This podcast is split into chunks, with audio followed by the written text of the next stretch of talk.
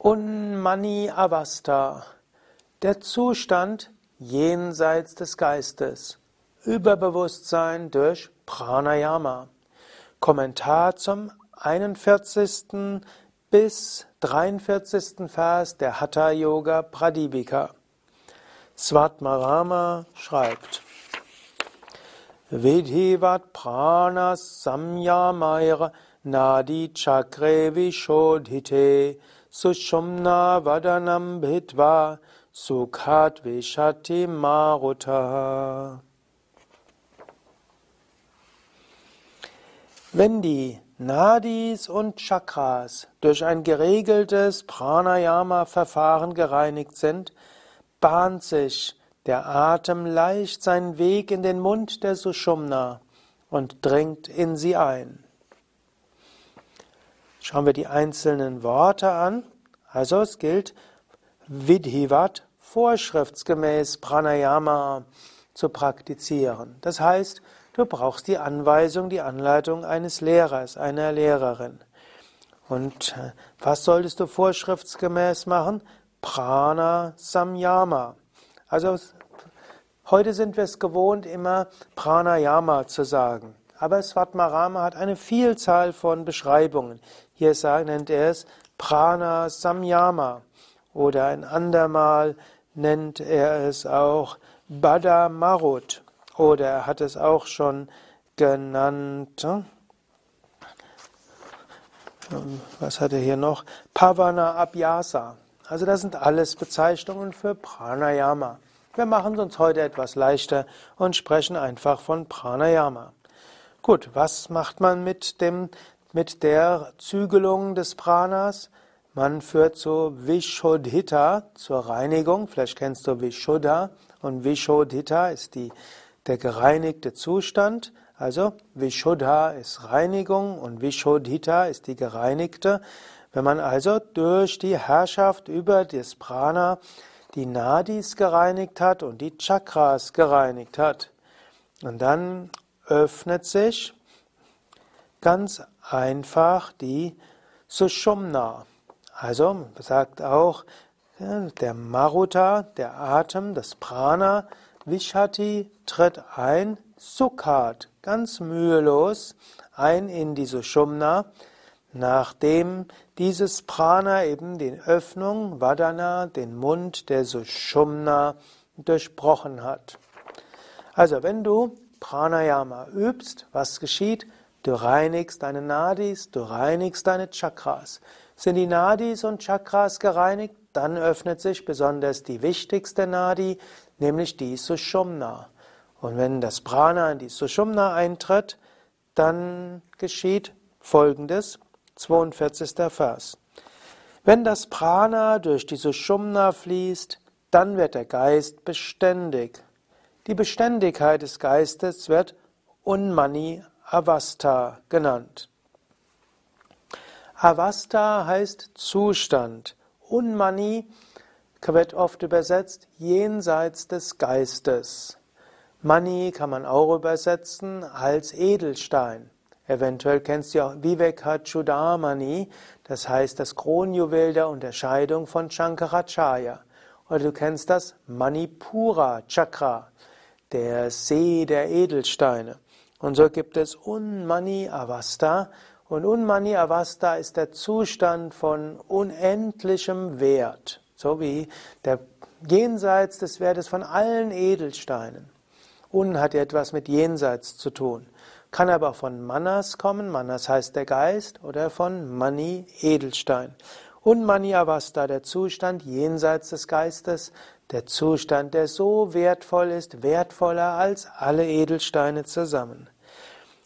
Und Mani Avasta ist eine Bezeichnung der Hatha Yoga Pradipika für Samadhi, das Überbewusstsein.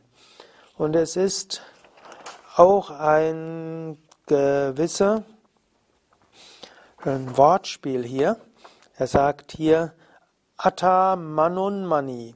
Das heißt jetzt Manunmani. Eigentlich würde man sagen, jetzt kommt, geht es so Unmani Avasta. Jetzt komme ich zum Überbewusstsein. Wie geht das? Man Wenn der Atem, eigentlich das Prana, Marut heißt der Wind, aber er heißt eben auch der Atem, Marut heißt auch ein Feinstoffwesen, ein Engelswesen, aber in der Hatha Yoga Pradipika ist Prana gemeint. Und dieses Prana möge Sanchari fließen durch Madhya, durch die, den mittleren Kanal, also durch die Sushumna. Und das führt jetzt zu einer Ruhe des Geistes, zu Manas Dairya. Und wenn der Geist ruhig ist, dann folgt ein äußerst beständiger Zustand, Sustiri Bhava, also ein Zustand, der vollkommen ruhig ist. Und das ist dann Avasta Mani und Mani, der Zustand jenseits des Geistes. Verkürzt ausgedrückt, Unmani Avasta. Mit anderen Worten also, wie kannst du Samadhi erreichen? Wie bekommst du deinen Geist ruhig? Du könntest es machen, indem du Raja Yoga Meditation übst, all die Techniken, die Patanjali im Yoga Sutra beschreibt. Oder du machst es dir einfach und übst die Pranayama Praktiken. Übst du viel Pranayama, reinigst du Nadis und Chakras, dann geht das Prana durch diese Sushumna, dann folgt das Überbewusstsein von selbst. Daher übe Pranayama.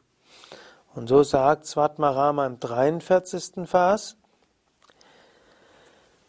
um das zu erlangen, also Reinigung von Nadis, von Chakras, um die Sushumna zu öffnen, um den Geist zur Ruhe zu bringen, um Samadhi zu erreichen, das Ziel des Lebens zu erreichen. Dafür praktizieren die Weisen verschiedene Arten von Kumbhakas. Durch die Übung der verschiedenen Kumbhakas erlangt man verschiedene Siddhis, verschiedene außergewöhnliche Fähigkeiten. Gehen wir nochmals durch die einzelnen Worte.